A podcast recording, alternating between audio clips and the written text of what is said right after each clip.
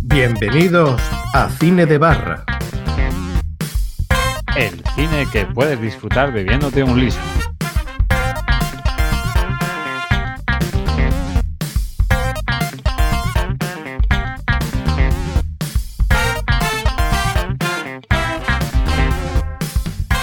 Hola a todos y bienvenidos al primer programa de Cine de Barra, el único podcast que no sabemos si en el siguiente programa se llamará igual. Exactamente. Mi nombre es Plisken, Y yo soy Ben Almadelman. el superhéroe de la Costa del Sol, como todos sabréis. Hoy estamos aquí en el primer episodio para hablar de uno de nuestros directores favoritos de los últimos tres días, Exactamente, de los últimos tres días, el tiempo que nos ha dado para ver las películas. Y su nombre es. Matthew Vaughn. También puede ser como Matthew Devere Drummond, que es su nombre completo, con el que lo bautizaron los malditos protestantes estos.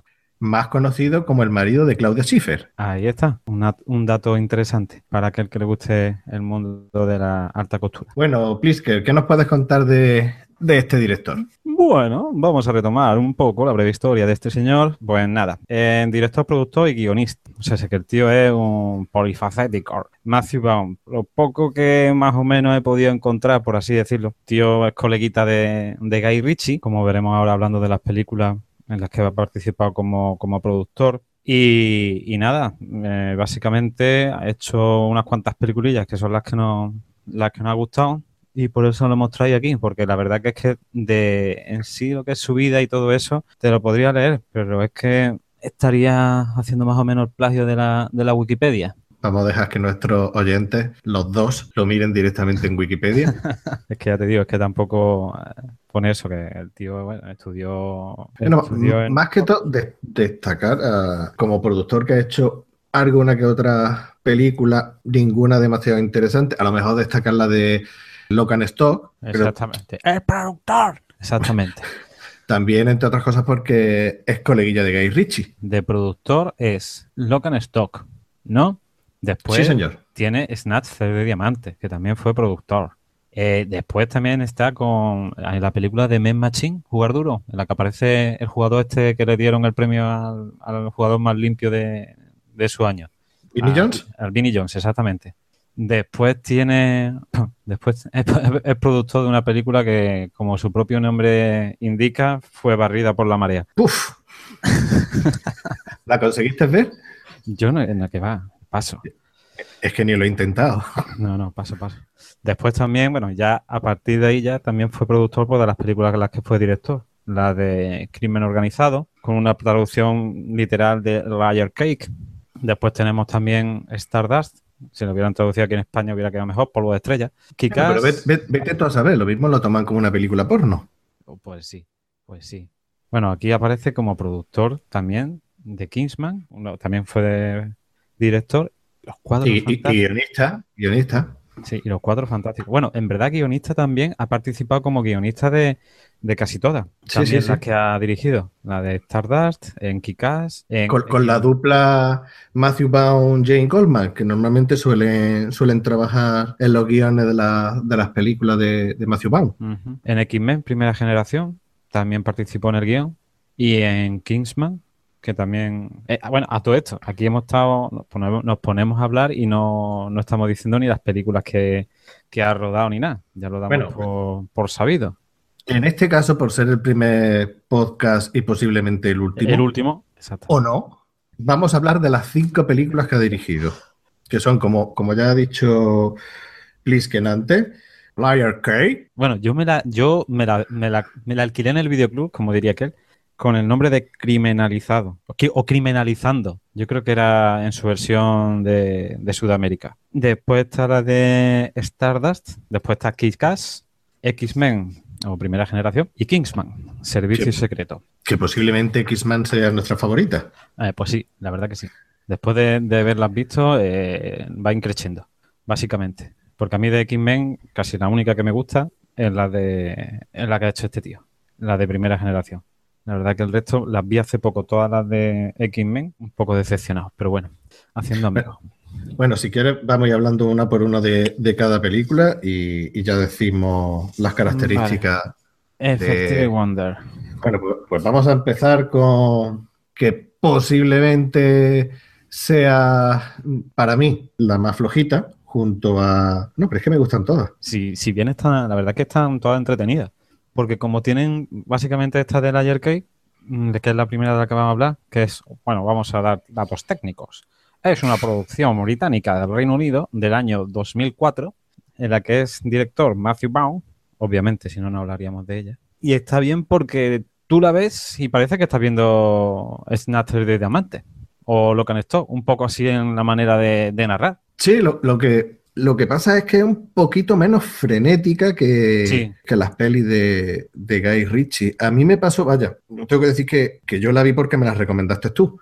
Yo no conocía esta película. Ahora me la he vuelto a ver para hacer el podcast, pero la primera vez que la vi me la recomendaste tú y le di la oportunidad y la cogí con, con ganas porque pensaba que iba a hacer algo parecido a Snatch o Lock and Stock, pero me, me pareció más, en un segundo visionado me ha gustado más, pero la primera vez me, gustó menos porque la vi un poquito más, más sosa. Me esperaba otra cosa. La segunda vez que la he visto sí me ha, sí me ha gustado más. No sé, a mí, es verdad que las otras dos, la de Locan y, y son más frenéticas, pero me, me, recordó algo. ¿Sabes? El ambientillo ese de, de, los criminales de, de Londres, pues ese ambientillo y tal, es lo que me, no sé, me recordó a, a las películas. Después la, la música también, la banda sonora, porque son canciones. Yo en verdad es que esta película la vi porque mmm, no sé dónde, en internet navegando, mmm, vi una escena en la que salía la canción de Duran Duran de, de, Ordinary World.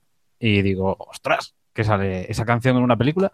Y entonces por eso me vi la película, sin saber de lo que era, en verdad. Fue por una canción. Tengo, un criterio, tengo un criterio muy selectivo. Porque eres muy fan de Duran Duran. De algunas canciones de Duran Duran, sí. La verdad tampoco me, me conozco muy bien la, la, la, vida, pero bueno, pues pero sí, vamos, básicamente lo vi por eso. Bueno, ¿de qué va, de qué va la peli? Pues la película, pues va de...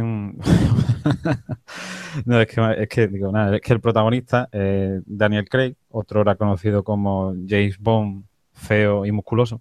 Y rubio. Y, y rubio, pero que aquí está, vamos, que es un coleguilla, vamos, así de barrio que te puedes encontrar, vamos, que tampoco parece que en verdad el nombre de él no se menciona en toda la película. ¿Cómo no, se no. llama el personaje? No, no, no se dice. Y nada, pues es que es un, un camello que negocia con, con, droga y en sus trapicheos y sus menudeos y que lo que quiere es, pues como ya sale también en muchas películas en este mundo de la droga, eh, dar un pelotazo, por así decirlo, y, y quitarse del negocio.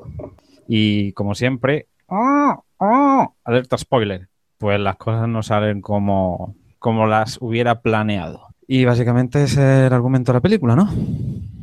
A mí me pareció, bueno, me pareció sorprendente eh, el concepto de que el protagonista, como bien has dicho, no tiene, no tiene nombre, no se, no se le nombra en, en toda la película, es contrario a la violencia y a las armas que en su vida ha utilizado un arma ni quiere utilizarla y eh, estamos acostumbrados a ver películas de narcotráfico, de, mm.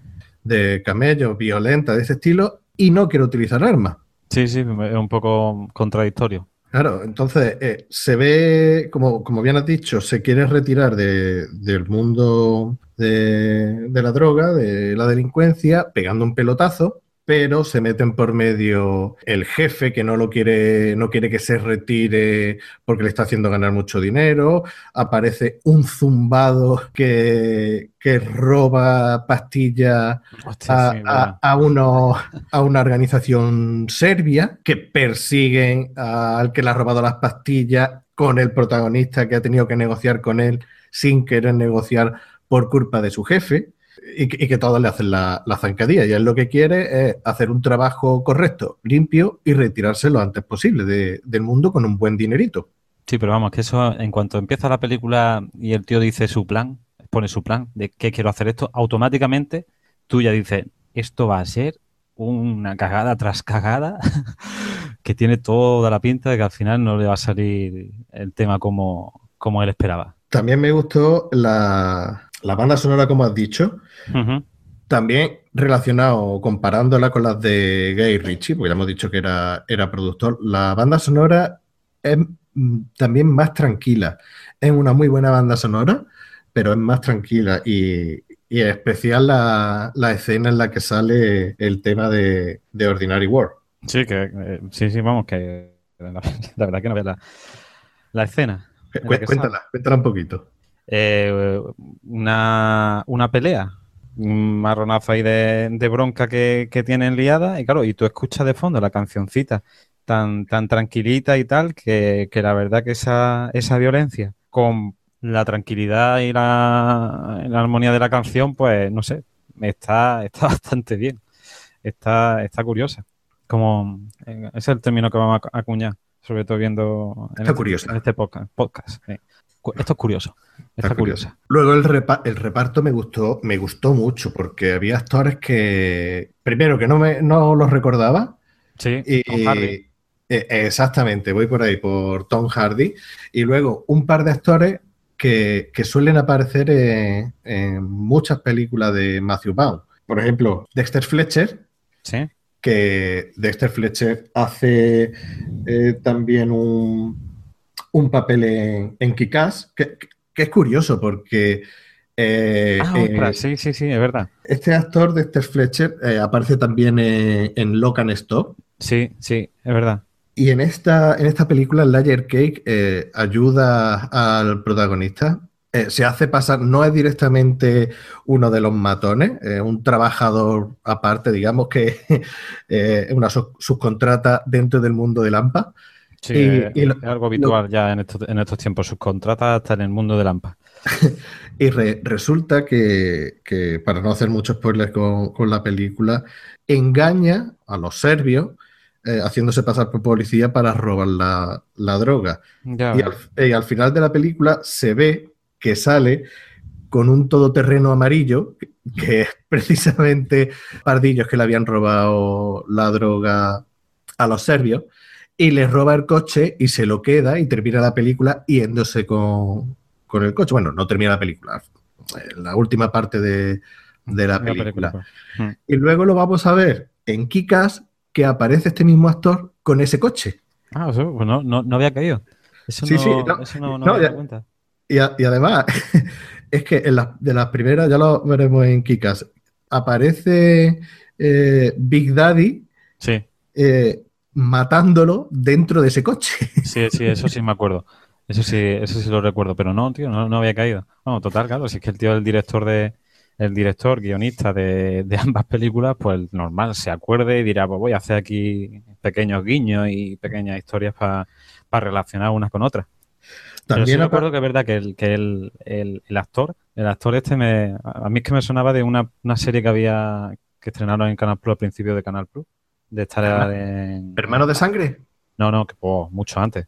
Bueno, en Hermanos de Sangre también salía. Sí, sí, pero la serie que yo te digo es de es finales de los 80, principios de los 90, que en inglés es Junior Gazette, que era un periódico de un instituto, una universidad, y aquí en España, de Junior Gazette, que es el título en inglés, aquí en España le pusieron el nombre de La Pandilla Plumilla. Y, Te cagas, moraga. Sí, y claro, yo cuando vi Local Stock, digo, ostras, mira, aquí está el nota de, de La Pandilla Plumilla, y aparte también estaba el nota que hizo El secreto de la pirámide.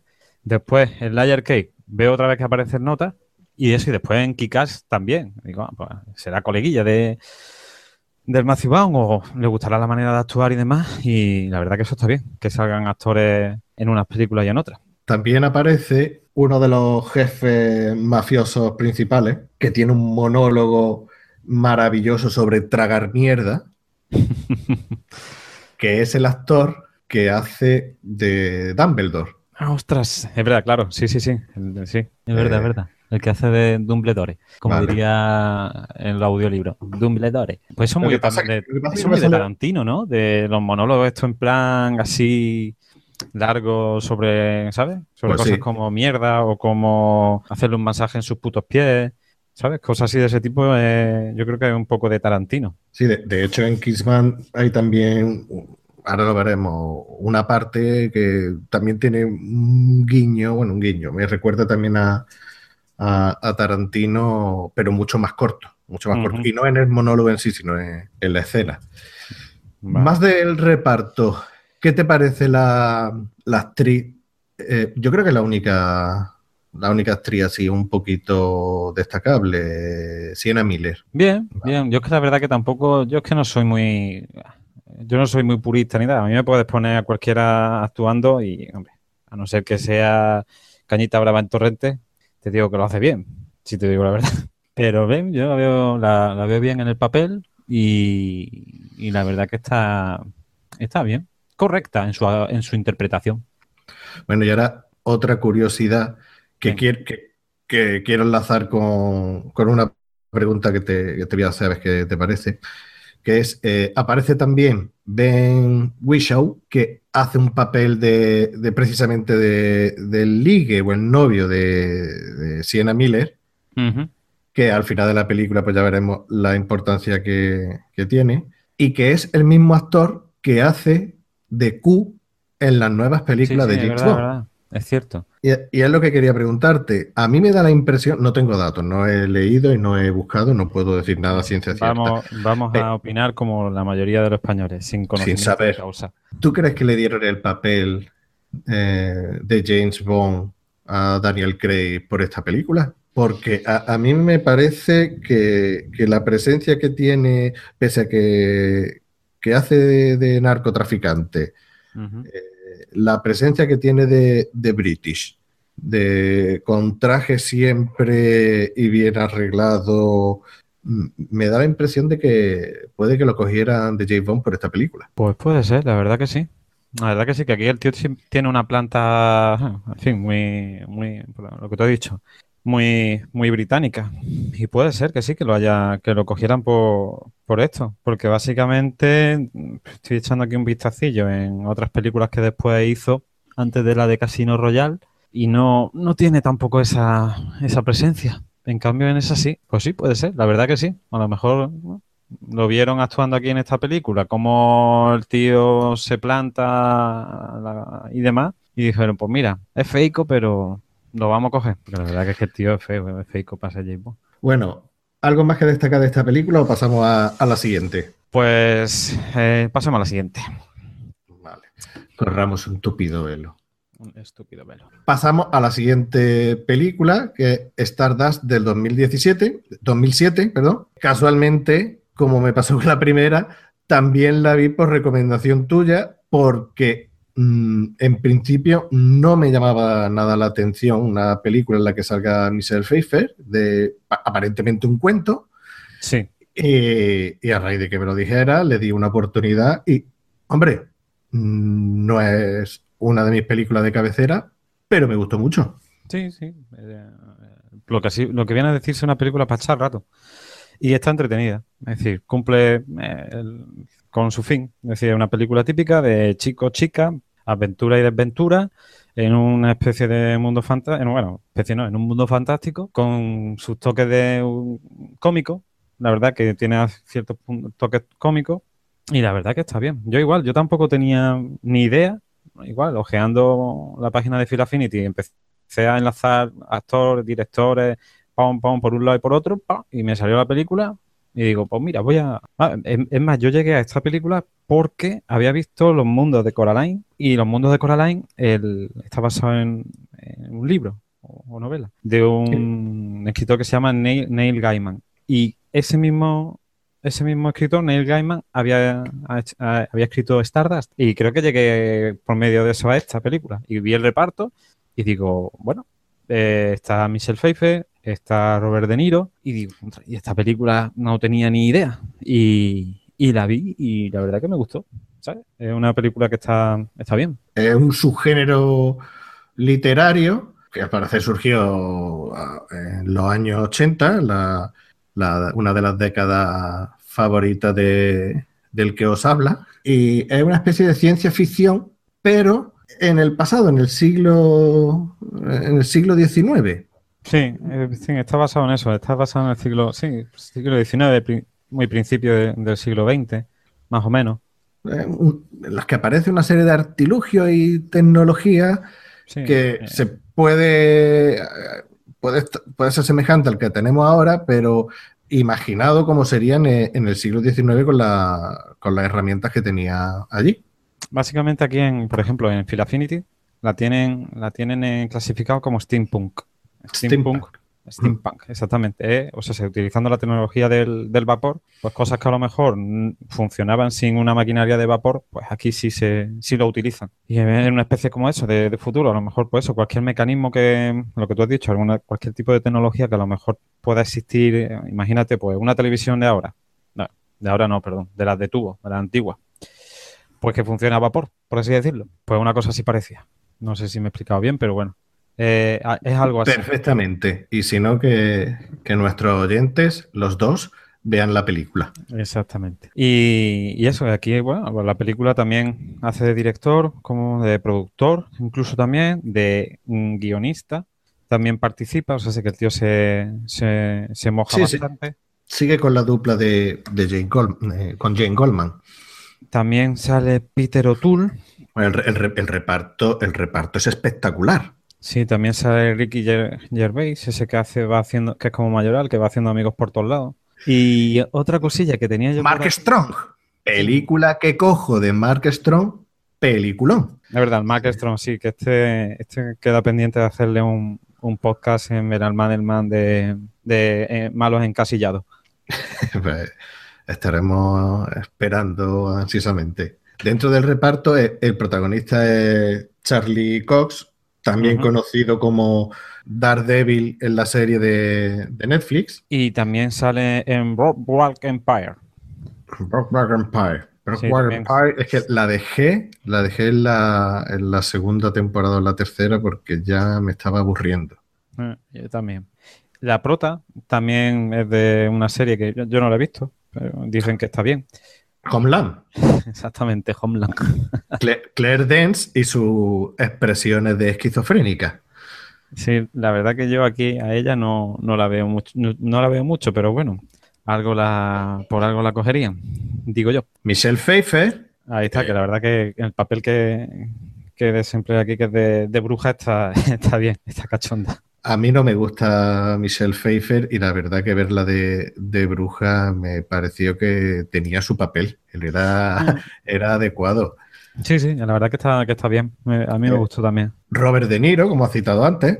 Sí, sí. Eh, aquí Robert De Niro también, eh, también está bien. El papelillo que tiene de, de, pirata al otro lado del charco también está bien.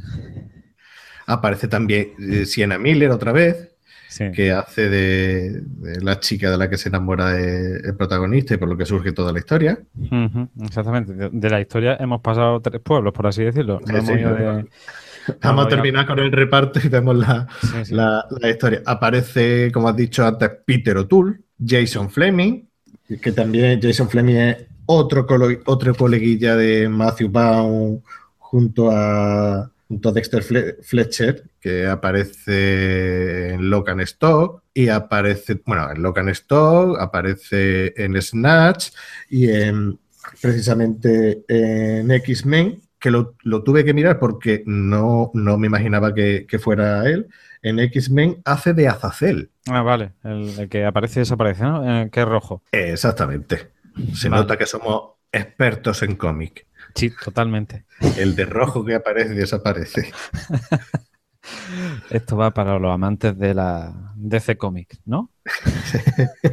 no, esa es Marvel. Por eso te lo he dicho. Pues imagínate. Aparece también en la peli Rupert Everett. Ah, sí, sí, sí, es verdad. Como uno de, los hermanos. Al verlo y ver lo poco que principio va a durar su personaje, digo, joder, este ha sido un cameo, pero vamos, ha sido súper rápido. después sale un poquillo más, tampoco mucho más, pero bueno. Y vamos ya con, la historia y con, la peli. ¿De qué va la película? Chico de bajo fondo intenta, vamos a, hacer, vamos a hacerlo universal, que podría ampliarse tanto a una película de hace un año como a de hace 300. Y no serían espartanos. Un chico humilde quiere fumbarse, digo, ligarse a una, a una chica pues de mm, clase más alta. Pero claro, la chica de la clase más alta como que no, como que no lo quiere. No quiere solamente para, para ningunearlo y, y, abusar de su, de su amistad. A esto es que la verdad que es que es un poco complicado porque el tema ese del muro que separa el poblado del mundo imaginario, en fin, que están una noche allí, en el sitio típico donde se van en los pueblos a, a y ligarse, pero eso solamente saben las películas americanas, porque como todos sabemos, en todos los pueblos la gente se va a los olivos, da igual donde estén. Total, que están allí tumbados plácidamente bebiendo champán o lo que sea de eso, y ve una estrella fugaz. Y entonces el chico, como está perdidamente enamorado de, de la chica que, que no le corresponde, pues dice que por ella haría lo que sea y que va a buscar esa estrella fugaz. Pasa ese muro que separa la Inglaterra, por así decirlo, del siglo final del siglo XIX y el mundo fantástico y cuando va a coger la estrella fugaz es que hay una tía que es una estrella que se ha caído del cielo y sigue tú. Y debe, debe llevar, como le ha prometido a, a la chavala, a la estrella, que es Claire Dance, como regalo a la chica que le gusta, en menos de, creo que eran cinco días. o sí, sí así, eh, para, tiene- para demostrar su, su amor. Pero sí, tiene que hacerlo la- antes de que caduque la cantidad de Amazon de la estrella exactamente. Bueno, de la estrella, del amor de, de la chica. Y tiene que cruzar todo ese país fantástico, ese mundo fantástico, evitando que capturen a la estrella, porque Sí. una serie de brujas quieren coger a la estrella porque es la fuente de la eterna juventud. bueno A todo eso le unimos que el rey de ese mundo fantástico, que es Peter O'Toole, ha muerto y el siguiente heredero va a ser el único hijo que, que quede vivo. Porque y que como- coja y que capture la y la que estrella. capture, y que capture la, la estrella. Y ahí vemos a Mark Strong y a Jason Fleming, que son hermanos, eh, haciéndose putadas Sí, para conseguir eh, la estrella. Y luchando con, con Michelle Pfeiffer, Pfeiffer. que también quiere conseguir la, la estrella. A Mm. todo esto, el protagonista, que, que se llama Tristán, sí resulta, bueno, eh, Tristán es un pardillo, a más no poder, lo que pasa es que va evolucionando en, sí sí a lo largo de, de la historia. sí pero vamos que la cara de simple no se la quita ni Dios vaya Sí, sí, claro. Tristán es nieto del rey difunto, porque una Es bruja verdad. capturó a su madre y el padre de Tristán en un escarceo por la tierra fantástica vio a la madre y como si fuera una noche de fiesta se miraron a los ojos y a los nueve meses salió el pobre Tristán sin tener ni idea de, de lo que había pasado. Está también metida la historia de, de que es un posible heredero o heredela. Básicamente Y sí, ese, y bueno, y todas las peripecias que, que tienen que, que tiene que pasar el protagonista, a masculino y femenino, para llevar a, a la estrella a su, a su amante. Y como todo el mundo ya más o menos intuirá, a lo largo de esa odisea, pues se va desenamorando de la chica que lo utiliza y a su vez enamorándose de, de la, de la estrella caída, Exactamente. Cositas a destacar de, de la película. el pirata Galler. Robert De Niro haciendo un papel de, de pirata que cazan rayos para venderlo Sí, y es homosexual. exacto. Bueno, más que homosexual, digamos que es amanerado. No, yo creo que no. No, hay momentos en la película en la que dice, que creo que dicen que si sabían que era homosexual o lo que sea, y, y- y Sí, toda la bueno. tripulación del barco le dice, pues claro que lo Dice- sabíamos. Bueno, dice, eh, sabíamos que era mariposón. creo, creo que le dicen algo, algo así. Será, la, ah, será la, la traducción a lo mejor. Y, y que tiene que tiene que luchar entre la imagen de, de Duro para tener a la tripulación a su lado Sí. y, y luego por otro lado es una locaza que se viste y se pinta en su barco Sí. pirata, en su camarote y empieza a bailar y Sí, sí, sí, exactamente. Sí, esa, esa parte está muy, esa está, esa está muy chula. A mí, mira, eh, tengo una escena favorita y otra que no me gusta nada. La favorita es cuando Michelle Pfeiffer, la bruja, eh, hace un encantamiento y crea una pensión Sí, para engañar a la, a la estrella y porque tiene que matar a la estrella cuando está feliz y reluciente para que su corazón tenga más fuerza y así poder estar, le, le dure más la magia y la, la inmortalidad. ujú. Que es un tanto raro eso de que la inmortalidad dure más, pero bueno. bueno. Y, y la música que tienen de fondo, la música, el score de la película, me recuerda muchísimo a, a la de Drácula de, de Coppola. Sí. Sí, sí, póntela, póntela. Eh, no, no, no, no caí, la verdad. No. Ponte, ponte esa parte y cuando lo hace la música me recuerda mucho a la de Drácula de Coppola. Esa escena me gusta mucho porque crea tensión, porque la, bruja Michelle Pfeiffer ha convertido a una cabra que tenía allí en el que va a ser eh, el posadero. El, posadero, su marido, pero claro, es que es una cabra. Y entonces eh, no habla, nada más que hace ve y, da saltos.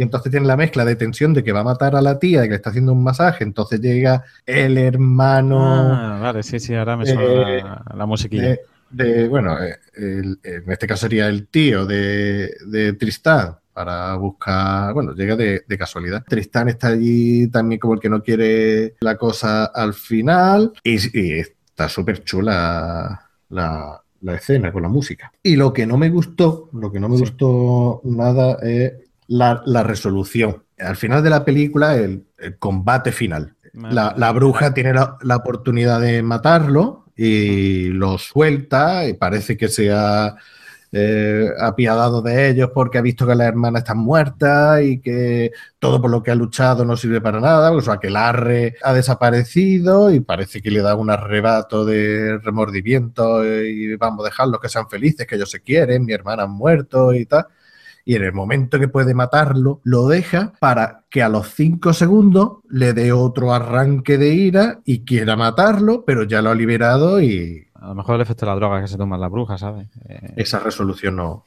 no me gustó. El, subidón y el bajón, bajona. La bajona no perdona. es, lo que, hace la mandrágora. También me, me, gustó mucho, he hecho mucha gracia que los herederos al trono, los hermanos, que todos tienen nombre Septimus, el hijo número 7, Sextus, etcétera. Cada vez que iba, que morían, aparecían allí como espectros todos juntos de la manera en la que habían muerto. Sí, es verdad, sí. Eso, eso me recuerda a Harry Potter, a Harry Potter y los fantasmas que aparecían por, por el castillo, como el no sé qué, casi decapitado. A mí me recordaba un poquito a, al retorno del Jedi, el final del retorno del Jedi, todos los, los Jedi o los Jedi allí puestos viendo a Luke Skywalker en la fiesta de los Ewoks, allí en plan holograma, también ese rollo. Lo que pasa es que aquí está eh, muy gracioso porque, por ejemplo, Rupert eh, Everett, que muere que lo empuja eh, desde lo alto del castillo, pues aparece con la cara de haberse caído al suelo, la tiene alargada hacia un lado. ¿Hay alguien que muere ahogado? sí, Mar Strong. Mar Strong aparece mojado. Estamos haciendo spoilers de todas las películas. Totalmente. es lo que hay. Es lo que hay.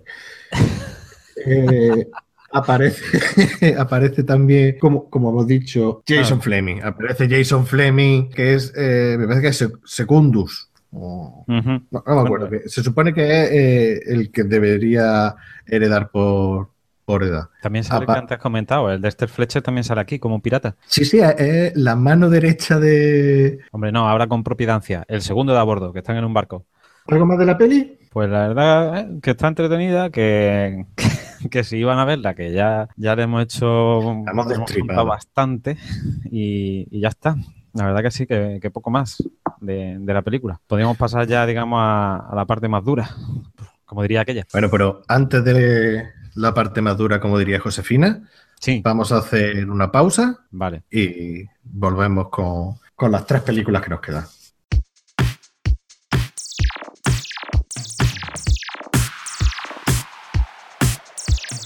Cosas que nos hacen sentir viejos.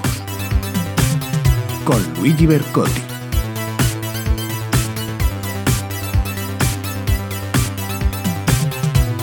Hola a todos, aquí Luigi Bercotti presentando cosas que nos hacen sentir viejos, la sección que te arruinará el día, así que si lleva un día regulero, casi mejor que la escuche en otro momento. En esta sección, como ya estaréis imaginando, lo que vamos a hacer es recordar pues, una serie de datos, de circunstancias, de situaciones ya que ya estarán relacionadas pues ya sea con el mundo de la música, con el mundo del cine, con el mundo de la televisión, del deporte. Y la idea es que este tipo de datos que van a hacer es poner en perspectiva la velocidad del paso del tiempo y, bueno, y lo viejo que nos estamos haciendo todos ya, ¿no? Por ejemplo, eh, vamos a empezar eh, esta, esta sección en nuestra primera entrega haciendo referencia a un dato que todos conocemos, como el hecho de que, de que estamos en el año 2017 y bueno, supongo que muchos estaréis preguntando que bueno, que, tiene de especial eso de que estemos en el año 2017. Pues bueno, lo que tiene de especial es una cosa que, bueno, que en realidad es una, una progrullada, que es que llevamos 17 años del, siglo XXI.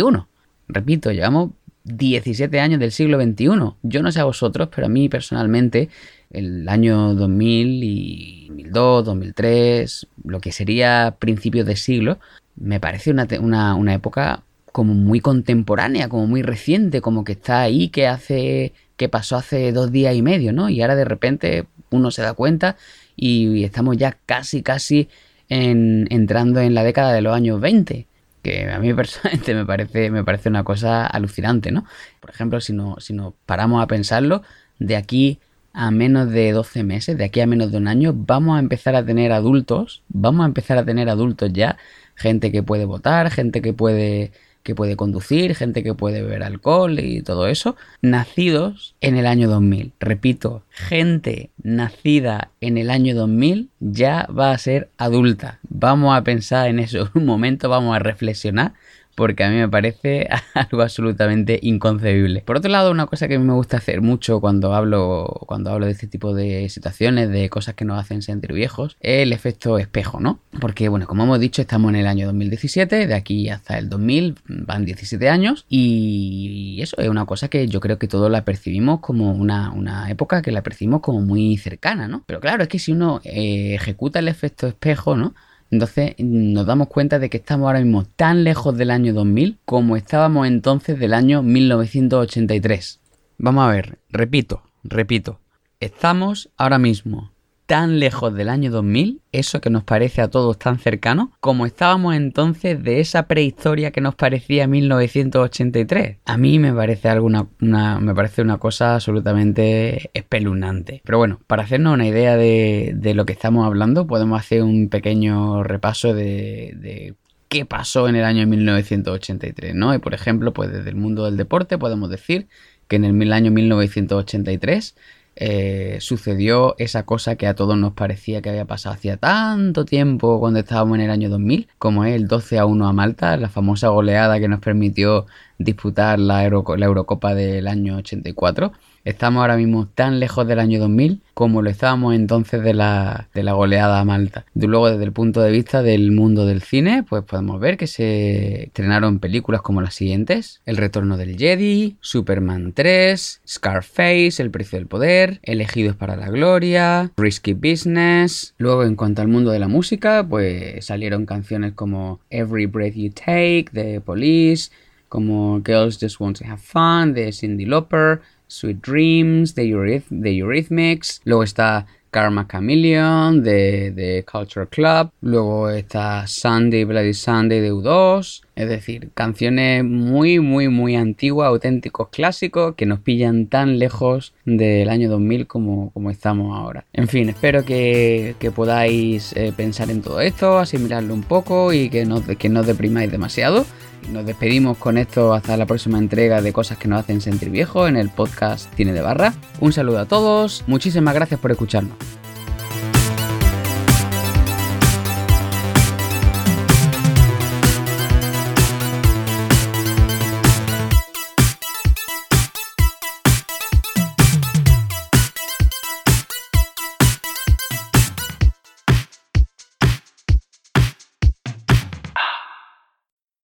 Bueno, y vamos a seguir con las tres películas que nos quedan de Matthew Baum, que posiblemente sean las tres películas que más nos gusten. Exactamente. Por, bueno, por, lo menos para mí sí, seguro. Bueno, empezamos. Ah, pues mira, yo pensaba que X-Men iba a ser antes en el tiempo cronológicamente, no, pero es Kikas. Listo para machacar. El subtítulo que le pusieron aquí en España. Aquí en España. Bueno, yo, me, yo la verdad que cuando vi la película esta, mm, como, como diría Cervantes, me quedé con el culo torcido. Porque me esperaba una película, yo qué sé, en plan superhéroe, pero sin poderes, en plan, yo qué sé, no sé, no, no me esperaba, no me esperaba tal cantidad de hostias y de, y de tiros como, como salen en la película. La verdad que no, no me lo esperaba y me y la verdad que me gustó. Está, basada eh, en un cómic de Mark Millar, que Mark Millar también es coleguilla de Matthew Baum. Sí, sí, porque también es, también es el creador de, de Kingsman y, Matthew Vaughn también es el director de, de Kingsman. En fin, aquí todo queda en casa. Se reunieron todos en una taberna a tomar unas cañas con una tapa de, de pipirrana y salieron todas estas cosas. Pues En la, en la segunda, en la de Kissman, pasó realmente eso. ¿Sí? No tenía ni idea. Sí, sí, ahora- ahora- luego lo comentamos, luego, luego te lo comento. Bueno, eso. Kikas. Película del 2010, basada, eh, como hemos dicho, en el cómic de, de Mark Millar. Aquí Matthew Vaughn también participa en el guion. La verdad que el tío se, se involucra. Junto con Jane Goldman, que, es la- Exactamente. hace un- una pareja genial para hacer los guiones, porque independientemente de que lleva muy bien las escenas de acción y toda la trama y el, tiempo el tiempo de, de la película, los guiones son una pasada. Sí, sí, y la verdad que la- en esta película hay, hay alguna, hay varias escenas de, de acción que, que están bastante, bastante bien. Bueno, aquí sale en el reparto el amigo Mark Strong, Exactamente. haciendo one- eh, bueno, spoiler, bueno, ya está dicho. haciendo de villano otra vez. Sí, sí, sí, sí. Sí, hace, hace de, del padre de. Bueno, de- del, bueno del, del padre. de- del padre de, Bueno, de, Bruma, de. Bruma Roja. El padre de. Bruma Roja. Pero hace, hace del malo. Bueno, venga, va- vamos a poner orden a esto que estamos haciendo lo que nos sale del horcate. Reparto. Exacto, bueno, historia. Bueno, pues historia. Exactamente. Historia. Chico de instituto invisible a, a toda la gente del instituto, por así decirlo, que como ocurre casi todas las películas americanas, ¿Y, en la vida real? pues de la noche a la mañana dice, joder, aparte de matarse a paja, ¿por qué no me convierto en un superhéroe, aunque sea sin poderes? Total, que el tío compra en AliExpress un pijama de neopreno verde y decide irse a pegar palos por, por todo, por, a to- por donde se encuentre que, que esté supuestamente pasando algún, algún tipo de maldad. Porque él también se pone a defender eh, la primera pelea que hay en la película a alguien que le están zumbando entre cuatro, pero la verdad que no sabes tú si a lo mejor al que defiende es un, un camello o yo qué sé, un psicópata. Y nada, eh, entre medias se, se meten otros superhéroes también sin superpoderes, pero que tienen un viaje de armas, que son Nicolas Cage, Perdón, perdón, perdón. Habla con propiedad. Nicolas Coppola Cage, que a mí me gusta como actor, pero bueno, eso es A aparte. ver, a- o sea, yo lo detesto. O sea, se- o sea, Nicolas Cage solo ha hecho un puto papel en su vida que esté en condiciones. Con y le dieron un Oscar porque no tenía que actuar, tenía que hacer de eh, borracho.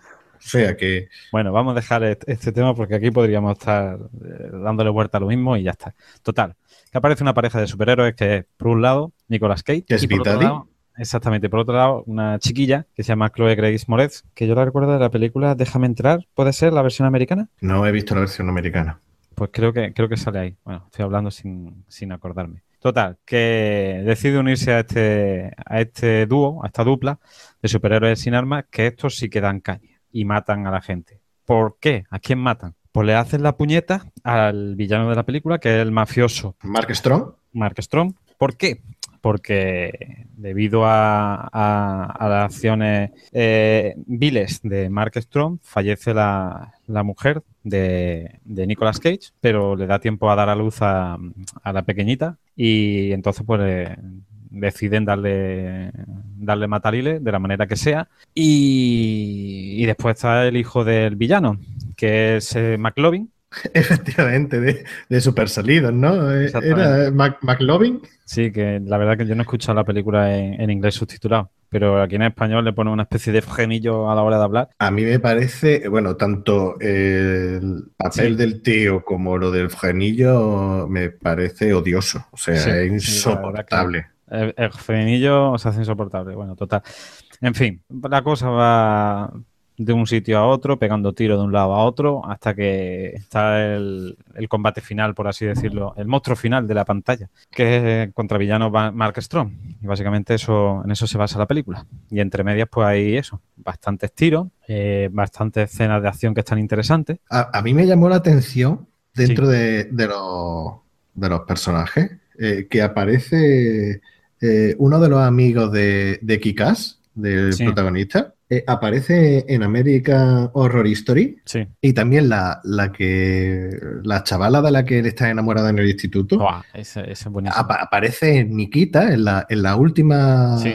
serie de Nikita, y es la, la hija de Ted Mosby, eh, ¿Cómo conocí a vuestra madre? Digo, mira, mira, en la, en la revisión, claro, la primera vez que vi la película no... Sí, sí. Pues no, a mí, la verdad que de esta película es que me gustaron varias cosas. Y sobre todo una de las que me gustó, bueno, porque hemos comentado eso, el chaval, el prota, eh, tiene le mola una tía de instituto que pasa olímpicamente de él, hasta que él, una de las veces que se disfraza de, de Kikás y, y lo atropella, un coche en una, en una, huida o algo así. Claro, claro, porque eh, digamos que el superpoder que tiene es a raíz de eso.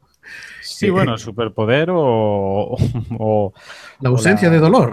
El, al, protagonista lo atropella y por así decirlo como que, que, no siente dolor aunque le estén pegando una paliza del 15. Bueno, está escayolado desde, desde el pelo de la, desde la uña del pie hasta el pelo de la cabeza. Y a partir de ahí pues la chica le hace caso. Pero claro, es que a mí esa parte me gusta, me gustó mucho, porque la tía se cree que es gay. Entonces, claro, le dice, hostia, es que eres mi mejor amigo, tal, no sé qué, si no fueras gay. Claro, y el chaval que se mata paja cada vez que puede en el cuarto de su casa, más que sale, que, que, eso me gustó de la película, porque normalmente las películas que no sale nada de eso. Y ahí sale el tío llenando de clean el, la papelera, teniendo sueños húmedos con su profesora de, del instituto. Pues cuando está con la, con la chica esta, que se cuela en su habitación para decirle que él es Kikas y tal, pues lo que hace es que le, la tía le dice, tócame la teta y empiezan a hacerlo.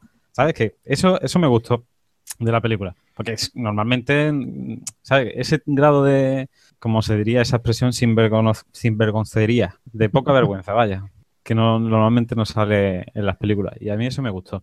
Sí, pero eso al parecer es distinto en, en, en el cómic. O sea, la, la película eh, tiene cosas distintas al cómic. La película está mucho más, más comercial porque... Sí, eso sí, el cómic es más violento el cómic dentro de que esta película es violenta, porque sí. ver a, a, Mindy, que con el nombre de superhéroe de, de Hit Girl, ve a una niña de 10, 12 años dando palos, acuchillando, disparando, sí, sí, te, que, te, quedas con el culo torcido, pero la, en el cómic es mucho más es mucho más violento y la parte esta de, de que se al final consigue ligarse a, al amor platónico del instituto uh -huh. en el en el cómic no es así el cómic es un pardillo y es un pardillo y punto oh, aquí le quisieron dar más vidilla al pobre pues lo veo bien y también por ejemplo Big Daddy que no la, no la has comentado eh, no las comentado, o sea, las pasa, pasa por encima, no has querido hacer mucho spoiler. En la película,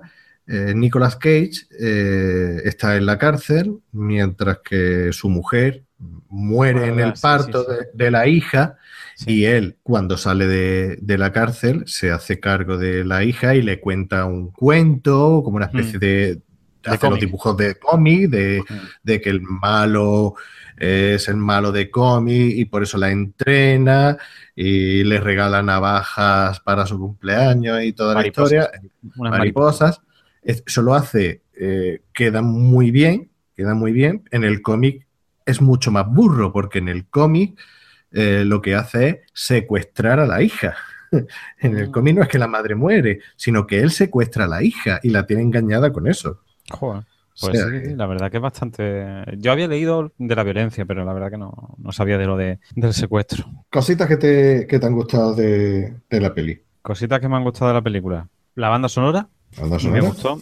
La parte en la que sale la canción Omen de Prodigy me gusta. Después la, las escenas de, de, tiro, por así decirlo, me, también me gustaron. La parte en la que el Big Daddy, este Nicolas Coppola Cage, entra a, al almacén donde están los mafiosos y empiezan a pegar tiros y demás. Eh, es buenísima. Y bueno, y la, la, entrada al hotel, que es la, es la, parte final, por parte de la, no sé, no vamos a hacer mucho spoiler, pero por parte de la, de la criaja, que aparece a sonar, aparece entrando al hotel, suena la canción del bueno, el feo y el malo. Mm, es, es, buenísima. Digamos que las escenas de acción me, me gustan. Bueno, y otra que hay también en una habitación oscura en plan visión nocturna y, y la, la posición de la cámara es como si fuera eh, primera persona. Exactamente. Es que estaba buscando el término inglés de personal first shooter, ¿puede ser?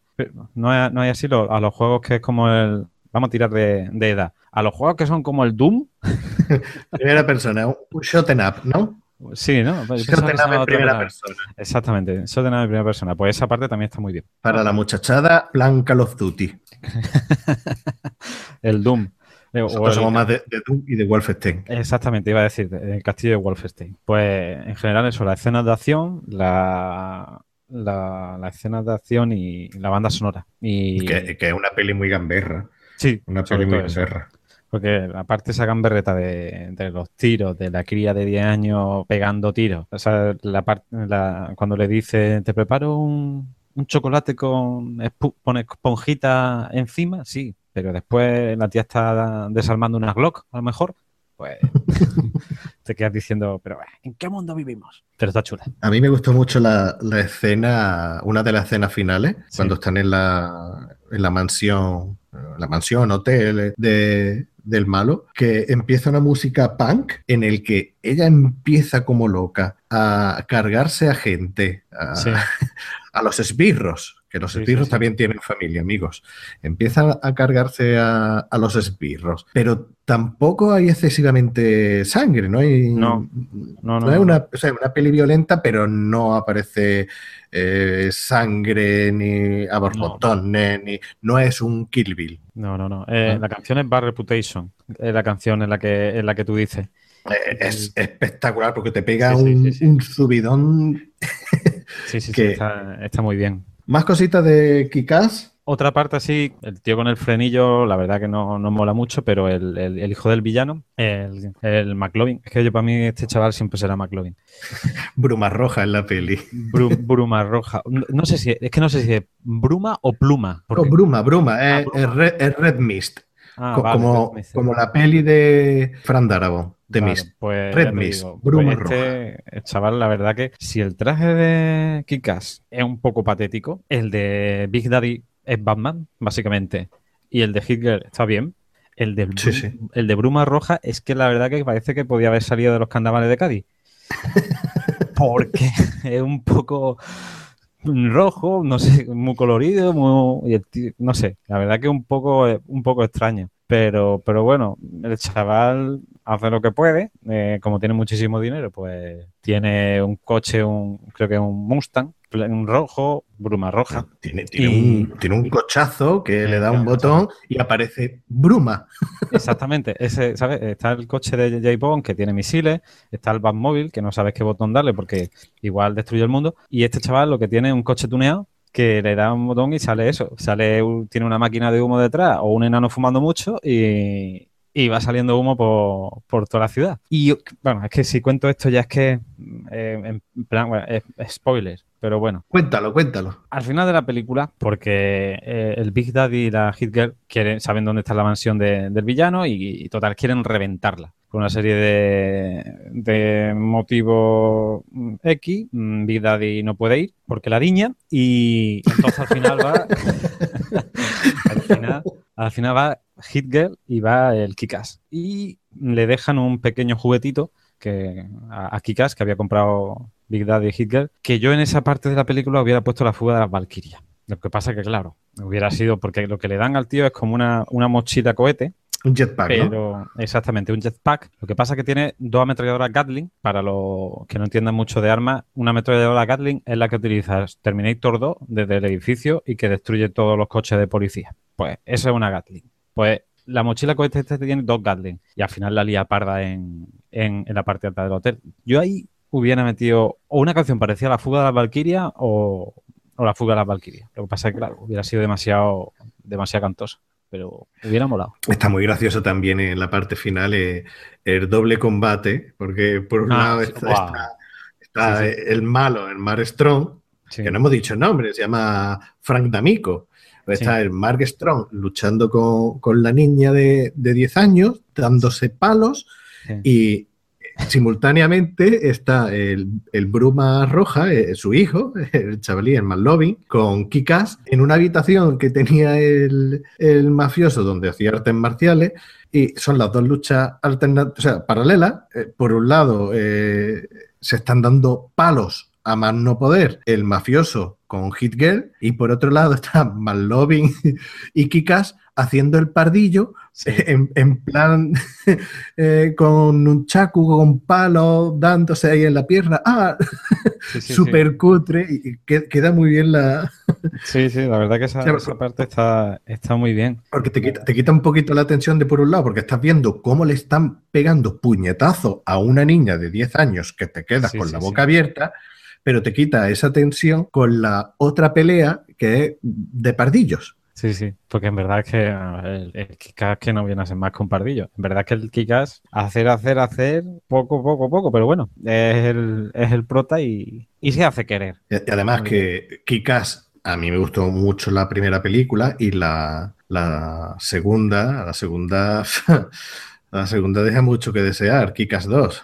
A mí es que lo que me pasa cuando una película no me acuerdo absolutamente nada de ella después de verla es que no me ha gustado. Y Kikas 2 es que no me, acuerdo, no me acuerdo absolutamente de nada. Pero Así bueno, como, no, como no la hizo Matthew Baum, nos da exactamente igual. Exactamente. Pasemos a la siguiente. Pasamos a la siguiente película, que la siguiente película es X-Men Primera Generación o First Class.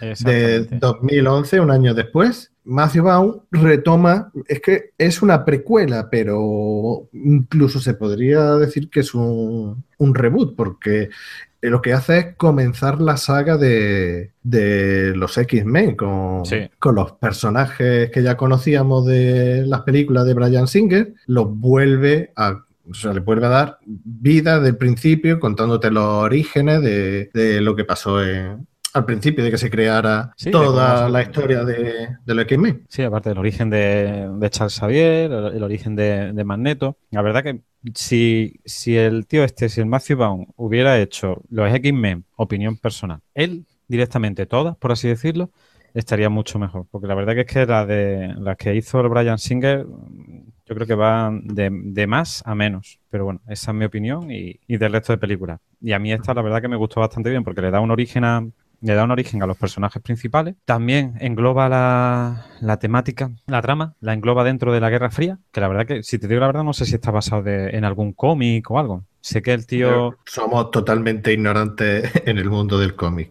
Exactamente, la verdad que no lo sé, pero bueno, la verdad que Vamos a pensar que sí. está bastante bien englobado, como hemos dicho, y, y, eh, la verdad que está bastante bien. A mí me En- en- gustó, me gustó mucho. En esta película ya no es eh, productor Matthew Baum, pero sí tiene parte, parte del guion junto con Jane Coleman otra vez y Sí, es verdad. Pues historia de X-Men primera generación. Pues nada, te explica la... Para los que le encanten los cómics y demás, pues ya sabrán más o menos todo esto, pero bueno, para los que no, no conozcan tanto, pues explica el origen de Charles Xavier, que es el que después creará uno de los creadores de, de la Patrulla X. También la, la historia de Magneto, que será, será un villano o no, depende del, depende del punto de vista de donde lo mire. Y eso, y cómo crean la primera generación, como su propio nombre indica, de, la- de los X-Men, y su lucha contra el villano típico tópico que quiere destruir el, el mundo. En este caso, eh, si mal no recuerdo, que lo que quería hacer es destruir, que, que, lo- que los mutantes pues fueran eh, el siguiente paso de- en la evolución.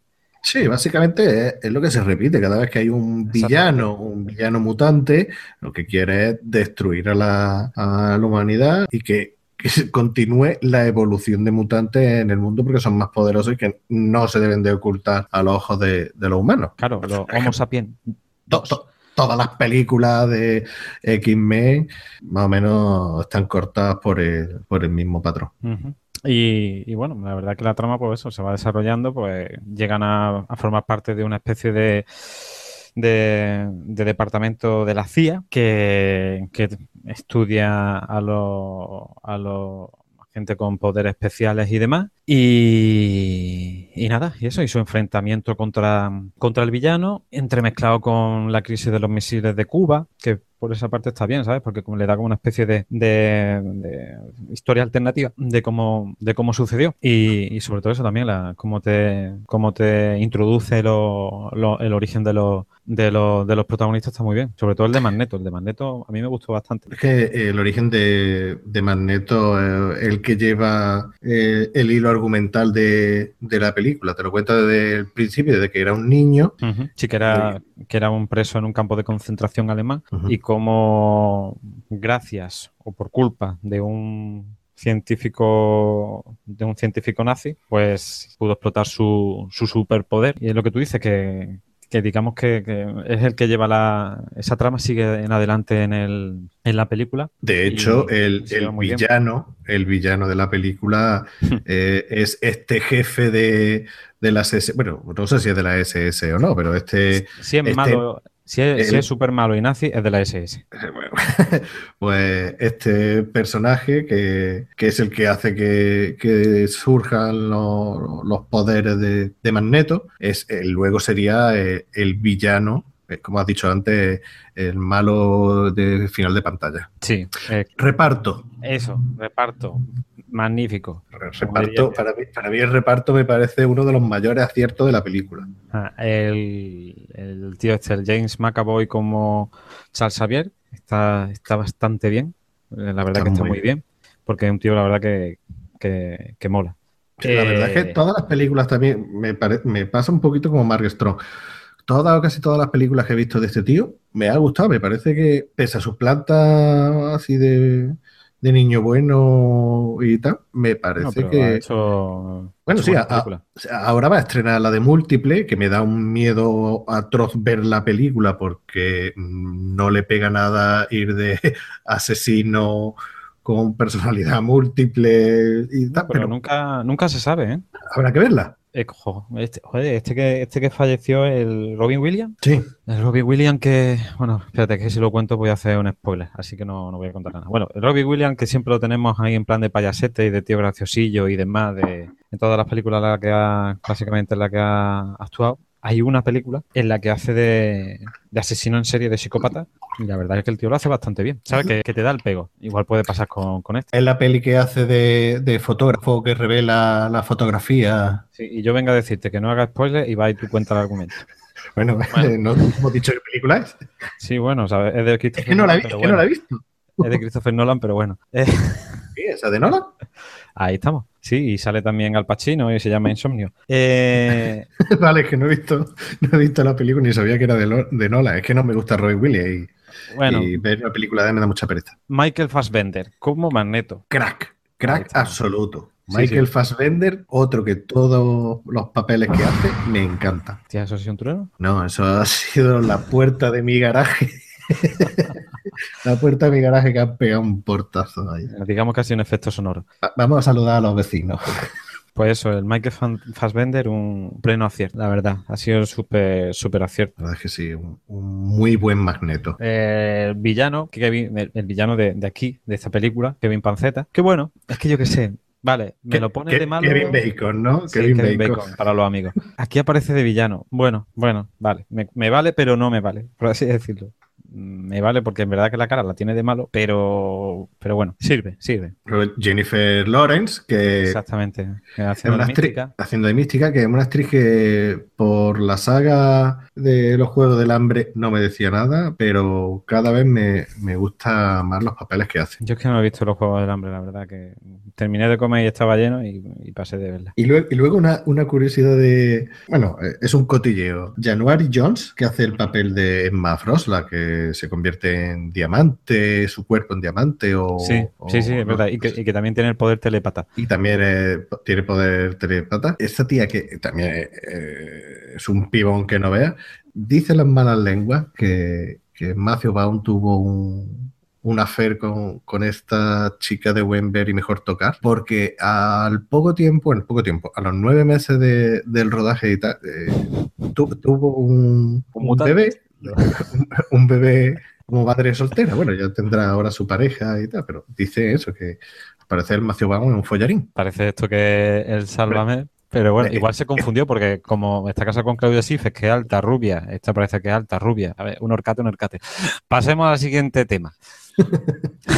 Bueno, eh, re- bueno, de reparto poco más. Ya hemos dicho que Jason Fleming Sí, aparece- de- como Azazel. Ah, aquí en esta sale un español, se me- que se me olvidaba. ¿Qué? Aquí sale, sí, hombre, el que hace los molinillos en el aire, es español. El que se parece a Yago Lamela. Exactamente, pero lo que pasa es que, a ver, si yo lo puse en un post de, de españoles por el mundo, Alex González. eh, creo que sí, vamos, eh, yo- sí, sí, sí, el tío que hace lo... Exactamente, Alex González, exactamente, aquí sale. Bueno, Vale. bueno, bueno, Sí, sí, descu- sí, sí. descubrimiento. Eh, la tía, la mutante que está en un, en un trabaja en un bar de stripper que le salen a Lika, Sí. Es la hija de Lenny Kravitz, Zoe Eh, Kravitz. Vale, pues no me había quedado con la copla. Oh, pues sí, también ah, el cameo de, De Hugh Jackman. eh, exactamente, que está muy bien cuando los manda a tomar viento. Eh, lo ves ¿no? en su en su papel. Y, y ya te digo, a mí lo que.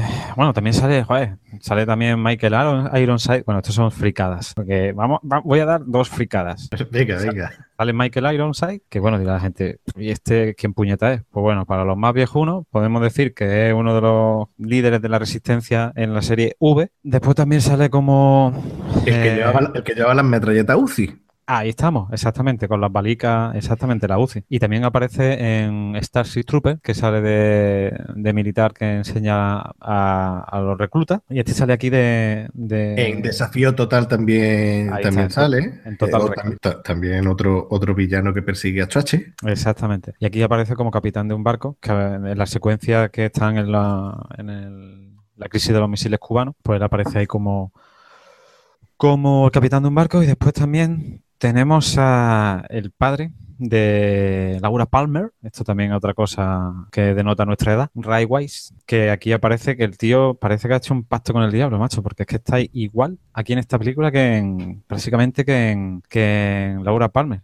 Tiene más canitas, pero prácticamente está, está casi igual. No Te digo, aparece, aparece aquí. De este también se podría hacer un podcast de, de malo, porque a bote pronto hace de malo en Robocop y, y en más peliculillas. Pero bueno, Pues Pues mira, no- nos lo apuntamos. nos lo Sí, pues ya te apuntamos digo, dos pequeñas fricadillas, porque yo de cómic eso, la verdad que no, de los cómics de la DC no controlo mucho. Otra, otra fricada te voy a que- decir. A- aparece que, que- que, volviendo a la relación que tiene Matthew Vaughn con Guy Ritchie, aparece el actor que hacía el papel de Boris el Navaja. en ¡Ostras! esta- Sí, sí, de, de ruso, es verdad, el esquivabala. Exactamente. Sí, sí, es verdad, lo, lo tenía que, lo tenía que apuntado, tío. Lo que pasa es que se me ha olvidado, pero sí, sí, Boris el esquivabala. Sí, sí, sí, Sí, sí. Tan, tan fuerte como el martillo, tan torcido como la voz. o algo así decían, creo. sí, sí. Y si, y no te ha quedado de puta madre. Sí, sí, pues a- algo así parecido dice. Pues bueno, que ya te digo, que a mí la película esta como principio de, de X-Men me parece que está, está bastante bien. Te da el origen de, te da el origen de, Charles Xavier y de los Magnetos, los futuros rivales de la saga, de- del principio de la, de la de la patrulla X, de, también te da el origen de fricada del, del avión SR-71 Blackbeard, también aparece ahí como que un prototipo y tal que utilizan ellos, lo que pasa que aquí con, con despegue vertical y aterrizaje vertical. ¿Qué más? Estaba pensando, también te da el origen de- del cachivache este, buena palabra, cachivache, que utiliza el, el profesor Xavier para encontrar y comunicarse con todos los mutantes del mundo. mutantes. Eh, La, la parabólica esta orienta a Cuenca. Y, y bueno, eh, ya te digo, está bien. Está bien por todo eso, por la explicación y, y sobre todo eso, la, cómo lo, lo engloba en la, en la situación de la época, de, de los años 60. Y la, la relación entre, entre Magneto y Charles Xavier desde el principio, Mm, que mm, son, sí, sí. son archienemigos, pero aquí te, o sea, eh, son archienemigos en la saga, Sí. pero aquí se ven que de lo que son que- amigos y que Mm. son uña y carne. Son, digamos que, pese a que Magneto, entre comillas, está utilizando a, a Xavier para conseguir su venganza, pero digamos que es el propio Xavier el que le ayuda a, a poder controlar sus poderes y ser cada vez más poderoso. Sí. Está muy bien la, la relación entre, entre los dos personajes. Sí, sí, la verdad que sí que está, está bastante bien. Ya digo, va, desde mi punto de vista, las películas de, de Matthew Vaughn van increciendo y esta sería la, la- la segunda. Y de, Sí. básicamente de la saga de X-Men, desde mi punto de vista, desde mi gusto, esta está años luz de la de Brian Singer y, y está muy bien. Por, por encima, años luz, pero por encima. Sí, exactamente. Si no estaría a años subluz, como diría, como diría Spaceballs, ¿no? Era la velocidad, ah, no, eso era la velocidad absurda. Velocidad absurda. Curiosidades también de el hecho de que Michael Fassbender cada vez que está en un, cada vez que está en un bar la lía, Mm, sí, como ya pasó en Malditos Bastardos, está en un bar, además un bar de alemanes y la lía. Mm, la verdad que sí. Y también me resultó gracioso eh, cuando he dicho antes lo del origen de la máquina de, de Charles Xavier para encontrar a los mutantes, que le Sí. dice que le dice bestia, le dice, bueno, bestia, antes de convertirse en bestia, porque también vemos cómo mm, surge. Sí, es verdad, el, personaje. el origen de Bestia también aparece, sí. Eh, aparece eh, poniéndole le- el, el casco este con los electrodos y tal, y le dice, ¿te cortaría el pelo para que funcionara la máquina mejor? Y, y dice, no, el pelo, el pelo no lo toques. Cuando hemos Sí, visto que, que el personaje luego es calvo. Eh, no tiene un pelo tonto. Tiene- Tiene dos dos o tres, dos o tres guiños que, que está También, te, también te, te da el origen del casco que después utiliza Magneto, que es un casco para que no le pueda leer los pensamientos Charles Xavier, que, que aquí el casco lo, lo lleva Kevin, Kevin Bacon, eh, que lo origina, y después, pues ya para terminar de reventar toda la película, pues también se explica la, la lesión de Charles Xavier en películas posteriores. También te da, Y- te da el origen. Y la relación de, de Xavier con, con Mística y Magneto Sí. con Mística, la verdad es que está súper bien porque te lo, te lo aclaran todo, te cuentan una historia que es muy coherente. Ya, ya decimos, supuestamente, o creemos que está basada en, en los cómics, es muy coherente toda la historia. Y el final no es un final de esto de doble tirabuzón, recargado, destrucción total. No, es una No. cosa que queda muy bien a simple vista. Puede parecer un poquito simple, pero queda muy bien. mm, Nada fuera del otro mundo, no teniendo en cuenta que estamos hablando de mutantes, Mm. pero que encaja y la verdad es que le da mucho sentido a la película. ¿Algo más o pasamos a, a la joya de la corona? Pasamos, y nunca mejor dicho, la joya de la corona inglesa. Bueno, Venga, Kingsman. Kingsman. Kingsman, Otro- Se- Servicio Secreto. Película reciente, o sea, la última, 2014. Ahora en 2017 van a estrenar una segunda parte. Como, se- como le pasaba a Kikas, también está basado en un, en un cómic de, de Mark Miller. Aquí te voy a Tampoco- contar la, la historia que te, que te he dicho Venga. antes. Al parecer, eh, lo de la cerveza y la pipi rara. Sí, Al, eh, al- el Mark Millar y Matthew Vaughn son coleguitas. Y al Mm. parecer estaban un día de cañeja Sí. y dijeron, pues, le surgió la idea de hacer algo de, de agente secreto. Sí. Pero agente secreto a la, de la vieja escuela, de la vieja escuela, porque, vale, eh, están, o sea, han salido más sagas aparte de la James Bond, la de James Bond, que se ha reinventado un poquito. A mí me gustan más la antigua de James Bond. Hombre, no siempre va a seguir la misma historia. Está bien el cambio que, que le den un giro de vuelta a un producto y que lo intenten adaptar o lo intenten acercar a los tiempos, pero al parecer eh, Matthew Vaughn y Mark Miller son de los, los agentes secretos de la vieja escuela. Y entonces tuvieron la idea de, de Kingsman, de un agente secreto alternativo, pero cada uno decidió hacer su obra en paralelo. Digamos que Ah. Mark Millar escribió el, eh, o sea, creó el cómic sí. a la vez que Matthew Vaughn creaba la película y se iban pasando. Pero pues esta idea de aquí, evidentemente es mucho más fácil escribir un, un cómic que, que escribir, o sea, que, que realizar una película en tiempo. Sí. Y salió primero el cómic. El cómic salió y sí, tuvo éxito, pero no tanto. Pero la película es que le da 20 vueltas al cómic. La película es un peliculón.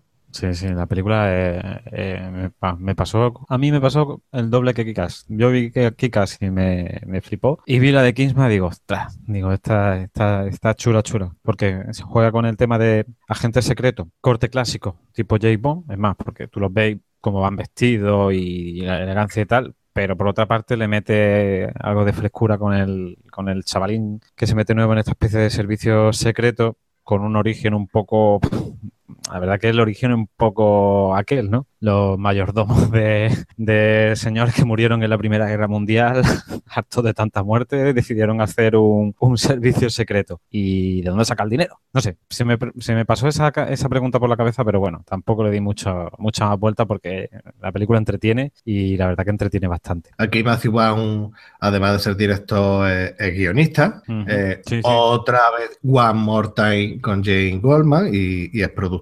Y el reparto, el reparto es otra menos. Quizás, quizás a mí me, me falla un poquito, que no me falla, que, que, que para mí está bien. Pero al ser un actor desconocido, Sí. eh, el protagonista, No, no- eh, Egerton, eh, pero el, el resto del reparto me parece soberbio que están todos, o la gran mayoría, están todos geniales. La verdad que no hemos, no hemos mirado es quién se encarga del casting y demás de las películas, pero yo diría que igual debe ser la misma persona o empresa o lo que sea, porque aciertan, aciertan bastante. Además, aquí tira O de. incluso el propio Matthew Vaughn, vete tú a saber. Sí, puede ser. Aquí tira de señorío inglés, por así decirlo, con Michael Caine, ¿sabes? Eso, ahí el tío dice, alguien típico inglés que le quede perfectamente el traje, aunque tenga 80 años, Michael Caine. Y, y con Colin Firth, igual, ¿sabes? Que es que tú piensas, alguien típico estirado inglés, el nota que salía en Bridget Jones, el Colin Firth. Y y es ese, ¿sabes? Aparte que se sale siempre el tío así estirado, cuadrado, siempre perfecto. La Que verdad es que un sí sorpresón, es un sorpresón porque no te esperas, porque Colin Firth no ha hecho nada de acción No. y lo ves aquí como agente secreto y dices tú, este no me pega aquí ni con cola y hace un papelón, le queda súper bien. Bueno, aquí aparece también nuestro amigo Mark Strong. One More Time, Sí, lo que pasa es que aquí hablaría con, con Matthew Vaughn y le dice, tío, ya estoy harto de ser el, el malo maloso, ¿por qué no me pones de, de bueno? Y lo pone de, de un personaje que se llama Merlín, o sea, sé que es encima todo un tío importante, por así decirlo, dentro de, de la organización. Samuel L. Jackson como villano, Ah, bueno, pero es que, pero, ¿tú, tú lo has visto en inglés? eh, no, la he visto en Es español. Pe- pero no, otro- no me, no me tira para atrás eh, eh, Frenillo, No que tiene- bueno, eh, eh, Fre- no es Frenillo, es, es Ceceo. Ceceo, es verdad, sí, Ceceo. Pues eso, Samuel L. Jackson, el villano. Un villano, como el que tú has dicho de, eh, es decir, si en Layer Cake al prota que era Daniel Craig no le gustan las armas, aquí a, a Samuel L. Jackson, que el villano, no soporta la sangre, ni, ni la violencia. Eh, es algo cachondo, pero bueno, total. También aparece eh, Mark Hamill. Ah, ostras, sí lo Es tengo que- aquí apuntado. Es Mark que si no, sí. si no lo digo, reviento. Aparece sí. Mark Hamill, que si no hubiera aparecido tampoco hubiera pasado nada, porque tampoco. No, no, no, no. Sí, no, que podía haber puesto a Mark Hamill o podía haber puesto a Santiago Segura haciendo de, de su papel, pero bueno. Pero al parecer en el cómic eh, tienen un guiño porque en la historia secuestran, eh, bueno, ahora hablaremos de la historia, pero en la historia secuestran a Mark Hamill que hace de un profesor, de, de universidad, un científico. Y eh, al parecer, ya te digo que no, no he visto el cómic, pero lo, lo que he podido leer por ahí. En el cómic, al que secuestran es al verdadero Mark Hamill. Ah, qué bueno. Y- Entonces han hecho el guiño y han cogido a Mark Hamill en el papel de, Ah. Del profesor. ¿Y qué, y qué esperaban al, al secuestrar a Mark Hamill? ¿Que le diera los poderes el secreto de la fuerza? Es que no me, no me, no me he leído el cómic, no tengo ni idea. Bueno, Historia. eh, sinopsis. Agencia secreta al margen de cualquier otra agencia secreta gubernamenta- guber- gubernamental cuida por que la paz en el mundo perdure y que no haya mucha guerra. Fracasan porque, vamos, actualmente el mundo está a pique de un repique. Pero bueno, uno de los agentes secretos que forma parte de esta eh, organización secreta, la Diña, y entonces deciden poner a buscar a, un sustituto. Y uno de los posibles sustitutos es un chaval de, barrio que va vestido como Cristiano Ronaldo, con la gorra torcida, que, su padre fue miembro viril de esta organización Precisamente uno de los que murieron. Exactamente, uno de los que murieron. Y que bueno, el chaval pues pasa una serie de pruebas en una especie de casa de gran hermano hasta que se convierte o no en agente de esta, de esta organización secreta. Y como siempre hay un malo malozo, un villano, que en este caso es Samuel L. Jackson. Toma spoiler. Y que, que pretende, pues pretende hacer lo, que hace Kevin Panceta en X-Men. Lo que pasa es que Kevin Panceta quería destruir a los humanos para dejar los mutantes y como aquí no hay mutantes, Samuel L. Jackson quiere matar a los humanos porque hay demasiado y, entonces es malo para el planeta. En verdad es un ecologista, es un capitán planeta. Lo que pasa que eh, tiene demasiada pasión por lo suyo, pero básicamente es el- el argumento, ¿no? Pues sí, sí, Vale. la verdad es que sí. Y Colin Firth es el agente de Kingsman, de los Kingsman, que así Sí. como se llama la, la agencia, que fue, digamos que él tuvo parte de culpa de que muriera otro Kingsman, el padre de- del protagonista, que Sí. se llama Exi, Exit, sí, eh, tiene nombre de rapero. o de salida. Eh, Sí, también. Eh, de emergencia, al fondo. Eh, Mm, y lo adopta como, como digamos, Su el pupilo. padrino, su pupilo, para un posible miembro de, de Kingsman. Sí, ese, ese es el argumento. Pero vamos, la verdad es que tira mucho de lo que es el plan de J. Bond. Primero, bueno, te, porque el malo tiene un secuaz con poderes, bueno, con poderes, perdón, con experto en, en algún tipo de, de, técnica para matar, como pasa en muchas películas de James Bond, sobre todo en las antiguas. Por ejemplo, en Christopher Lee, en El hombre de la pistola de oro, tenía a un Felipe González chiquitillo que se encargaba de matar a la gente.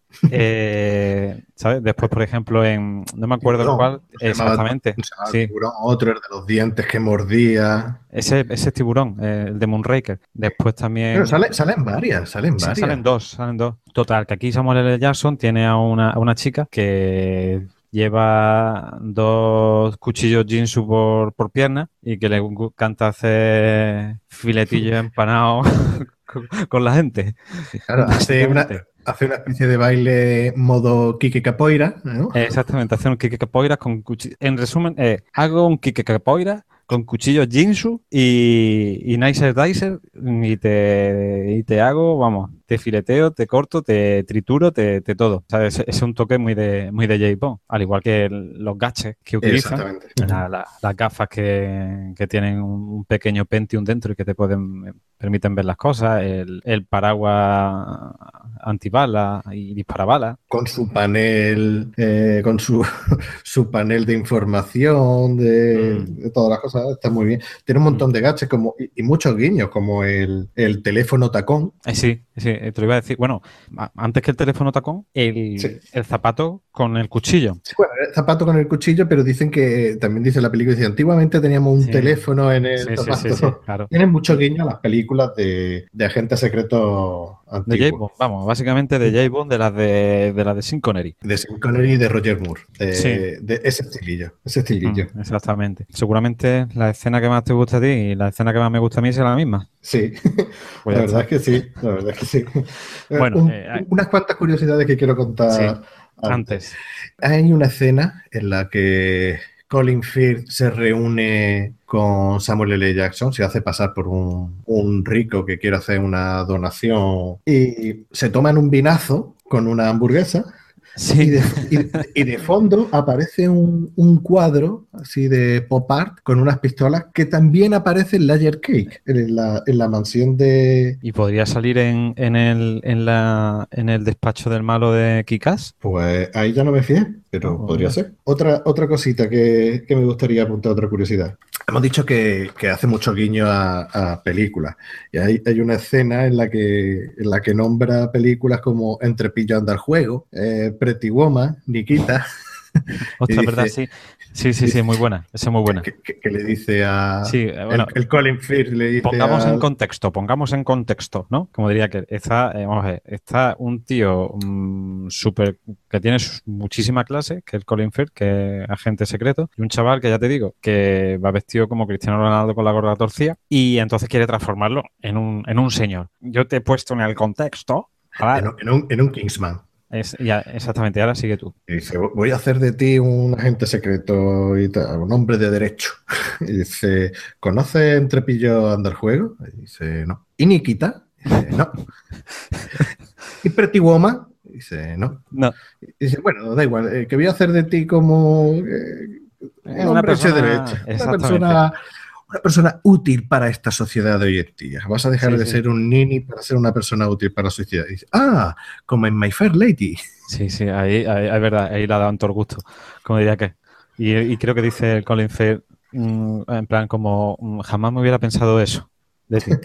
Luego, también eh, en una de las pruebas que tiene que estar para entrar a, ser agente de Kingsman, a cada uno de los aspirantes eh, le dan un perrete o tienen que elegir un perrete.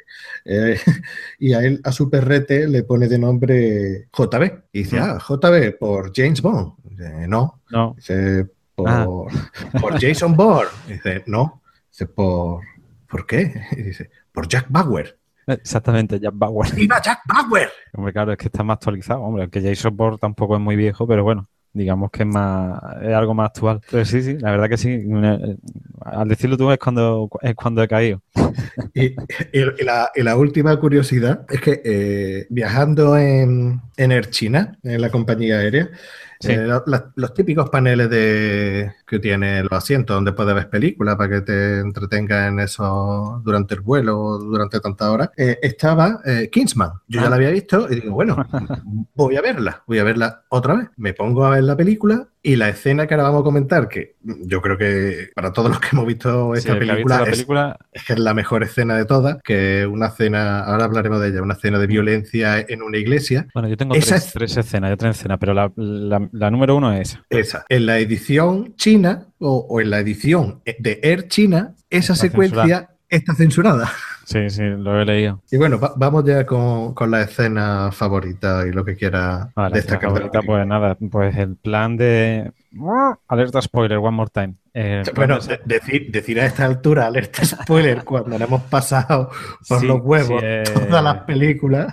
Es abusivo, como las cláusulas solo sí. Aquí el plan del malo de Samuel L. Jackson, que es un estillo de la vida, es decir, es un tío que es un magnate de las telecomunicaciones y, demás. El tío lo que quiere hacer es que va a regalar tarjetas SIM de móviles gratis a todo el mundo. ¿Por qué? Porque esas tarjetas lo que va a hacer es que a su poseedor lo va a poner loco cuando le dé al botón de activar. O sea, sé, que le va a dar una ira homicida y va a intentar matar a- al primero que pille al lado. Y la escena que vamos a comentar es una iglesia a la que llega el, uno de los protas, que es Colin Firth, y ahí es donde van a probar el, el susodicho artefacto para ver qué es lo que pasa en la iglesia. Y bueno, pues lo que pasa en la iglesia es que sería cuando le da el botón de activo es que se lía parda. Sí, claro, y el Colin Firth, que es como John Rambo, una perfecta máquina de matar y de amar Y que, se, y que se hace querer. y que se hace querer. Emplea toda su, su técnica destructiva sobre el personal de la iglesia con una sintonía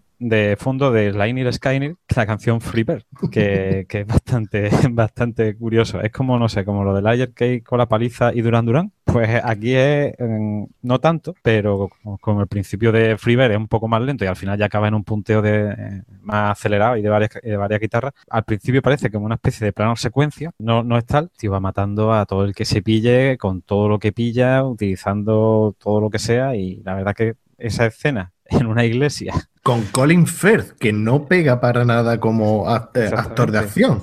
que no se peleó ni con Hugh Grant en Bridget Jones. y si se peleó, es ya que estaría harto de. Estoy hasta los huevos ya de, de la tía esta peñazo y, y- del tontolaba este de vete con una prostituta en coche. Lo ve aquí que, que el tío es que se, se emplea a fondo, ¿no? Lo, lo siguiente. La verdad que esa escena está bastante bien. Pero sin embargo, como pasaba con Kikas, no hay sangre durante toda la película, ni. O sea, pese No, a no. que es una escena súper violenta, no hay sangre gratuita ni nada. O sea, le pega un tiro y prácticamente no se ve sangre. Sí, bueno, si al principio de la película la tía esta que lleva las cuchillas en las piernas taja por la mitad a un nota, pero tajado, y, y no, no sale nada, ¿sabes? Que no, no, no, no es como Kill Bill, como tú dices. No, no se ve sangre, no se ven vísceras, nada. Es como si lo cortan, ¡pum! cae al suelo. Es más, ni en el suelo creo yo que se ve sangre. No, no, de hecho, en el suelo, antes de que entre en esa secuencia Samuel L. Jackson, como, como ya has dicho que, le, que, que se marea con la sangre, no puede ver la Sí, sí, sangre, no puede ni, ver la nada, sangre, ni la violencia. tienen, que, tienen que tapar con sábanas los cadáveres para que él entre en esa... Sí, sí, sí. en ese Es que, sitio. es que es cachondo, porque Samuel L. Jackson es como los políticos que tenemos, muchos de los políticos que tenemos, ¿sabes? El tío da un botoncico y toda la gente que está en la iglesia se mata, literalmente, y, y creo que le dice la tía, la, la secuaz, tú lo has matado, yo, yo no lo he matado, ellos han matado, es como los políticos, ¿sabes? Yo, yo no he robado, ¿sabes? Ellos, ellos dicen, pero yo no. Pues una cosa así, ¿sabes? Me resulta, me resulta curioso, la verdad. Que el tío aparte va, va, yo creo que el vestuario lo eligió él, ¿sabes? El, el Samuel L. Jackson, porque también lleva una gorra, lleva una zapatilla de deporte, ¿sabes? Que tú lo ves de villano y dices, no, no lo veo de villano, parece más bien, eh, yo sé, el colega de, eh, el doctor Dre de, de Eminem, una cosa así. Vamos, que yo creo que Samuel L. Jackson aquí hizo como en la Guerra de la Galaxia. Tú vas a hacer Mace Window. Dice, sí, pero yo quiero llevar un sable láser morado. ¿Por qué?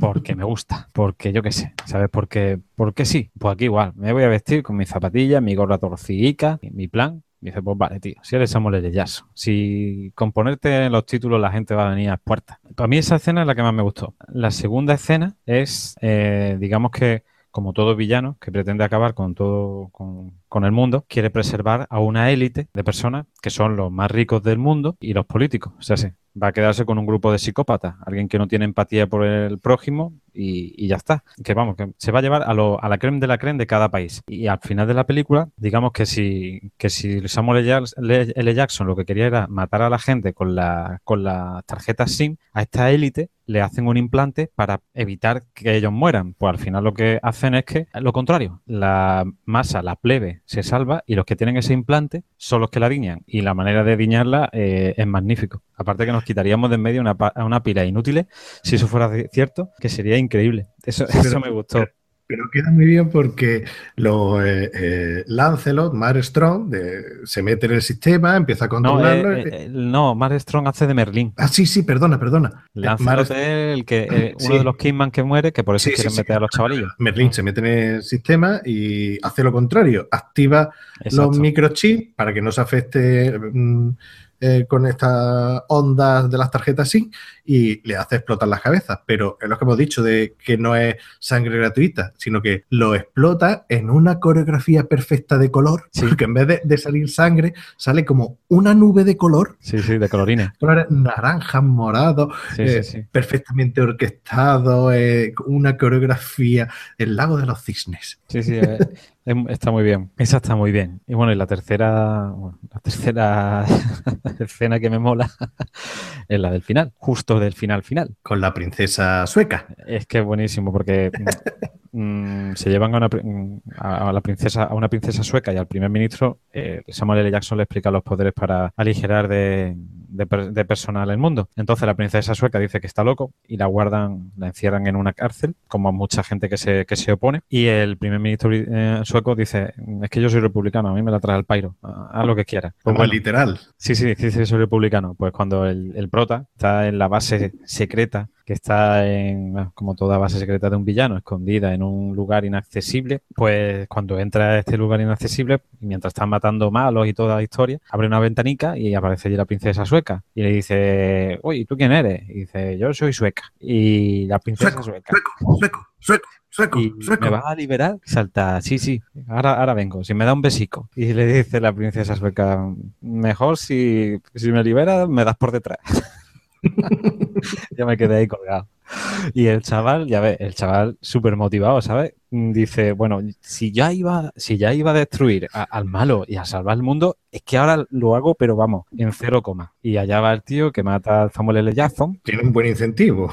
Sí, sí, tiene un buen Darle por detrás a una princesa sueca. Sí, sí, tiene un plus. Como está claro, mata al, villano, que deberían de hacer, ¿sabes? Debería de haber una empresa que dijera, vamos a ver, si, si queréis destruir el mundo, ¿por qué ponéis máquinas que cuenten para atrás? ¿Por qué ponéis un sistema que tiene que tener la mano encima para destruir el mundo hasta que lleve 10 minutos con la mano encima? ¿Sabes? Que con darle un botoncito, punto, y ya está. Pero no, bueno. Entendemos que hay que darle vidilla al asunto, si no, sería como cuando Homer Simpson mató a Jay Bond en, en el episodio de, de la serie, que acabó con él en cero. Total, que la escena final de la película es el chaval con una musiquilla ochentera y con una botella de champán y copa entrando en la, en la cárcel donde está la, la princesa sueca y un planazo de, de- del culo de la princesa sueca y ahí termina la película. Bueno, termina la película, sale una letrica y después termina, sale otra cosica, otra cosica más. Pero bueno, esa parte final me, me gustó.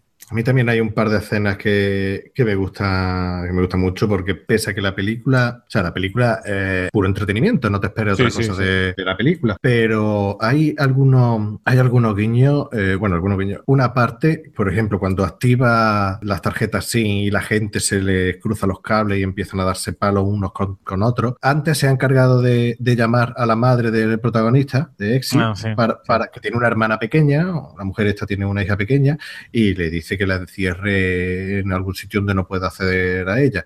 Y cuando se activan las tarjetas, pues le entra la furia esta de matar y asesinar a todo el mundo y, la- y- y se ve como la madre coge un cuchillo, empieza a abrir la puerta cuchillazo en plan el resplandor eh, y la niña llorando. Digamos que, que me gusta mucho la, la contraposición que hace entre, por un lado, acción lúdica de tiro y cargarse gente y tal, intentando matar al villano con la pelea y tal, y por otro lado, la madre con la hija, que eso sí da, da auténtico terror. Sí, sí, es verdad. eh, digamos, por así decirlo, que te saca de. Porque la verdad que la parte de la iglesia, bah, que es así, parece que están matando gente, pero tú lo ves como si fuera una, core- una coreografía o, o algo así. No, no llegas a, a tener la, la sensación que es la que tú dices, que es verdad que, porque también cambia la canción, la música, creo, y todo. Y otra, otra cosa que me gustó mucho de, de la película es el rollo que hay de, de clases sociales. Por un lado, los Kissman están en, que la sede de los Kissman es una tienda de trajes. Mm. eh, y Sí, tal, una sastrería Una sastrería de y tal, sí. Y a raíz de. y esa es la entrada para llegar al cuartel general de los Kingsman, eh, donde se pone a prueba una serie de, de chavales, cada uno con su padrino, todos de, de alta cuna, para ser un Kingsman, un agente secreto. Y luego está nuestro eh, protagonista, Exit, que, como te he dicho, es un cristiano Ronaldo de la vida.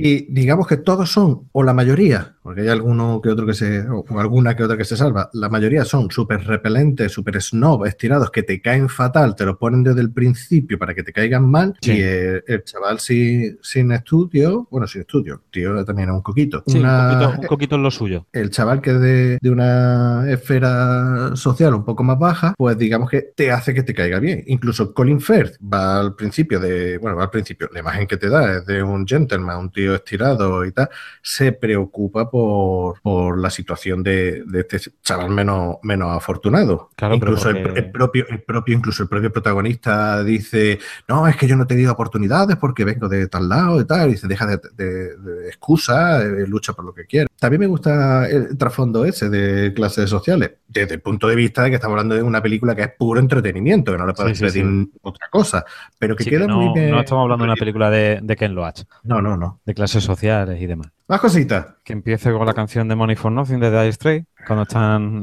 entrando dentro de Palacio Este de en Oriente Medio o Oriente Próximo. Y es que es entretenida, exactamente, que es que la ve y dice, bueno, he pasado un buen rato, me he reído, eh, había tiro y, y está bien. Bueno, el que no haya visto la, la película, pese a tragarse todos los spoilers, que lo vea. Vamos a tener que cambiarle el nombre al podcast. Sí, no, no, es que eh, en plan va a decir, vamos a hablar, bueno, es que si no el título sería bastante largo, pero sería, vamos a hablar de esto, esto, esto y esto, pero que te vamos a contar al final, vaya, de cada una de ellas. Y si no te gusta, pues no nos escuches. Que tampoco va, vamos a tener que hacer llamamiento para que no nos escuche. No, no, bueno, básicamente, esto no, ni, ni va, esto no va a Evox, ¿no? Ni nada de eso, que va, ¿no? Claro que sí. ¿Ah, sí? Bueno, Claro. bueno, pues Y nada. si, y si- y si me apura, a iTunes. Ay, tú- bueno, pues yo se los dedico a todos los fans de DC. en fin, que el primer podcast, pero bueno, hemos echado un buen rato. Bueno, ya con esto terminamos el primer episodio y posiblemente o no último de este podcast. Sí, Eh, dándole las gracias a Plisken por, por su paciencia y sus comentarios. gracias a ti por la oportunidad que me brindas de poder expresar mis eh, ideas y paranoia industriales eh, Y- al mundo exterior. Pues nada, chicos, si queréis pasar otro ratito escuchando fricada a cholón, aquí estaremos. Como diría Choche, hasta la vista, baby. Adiós. Adiós.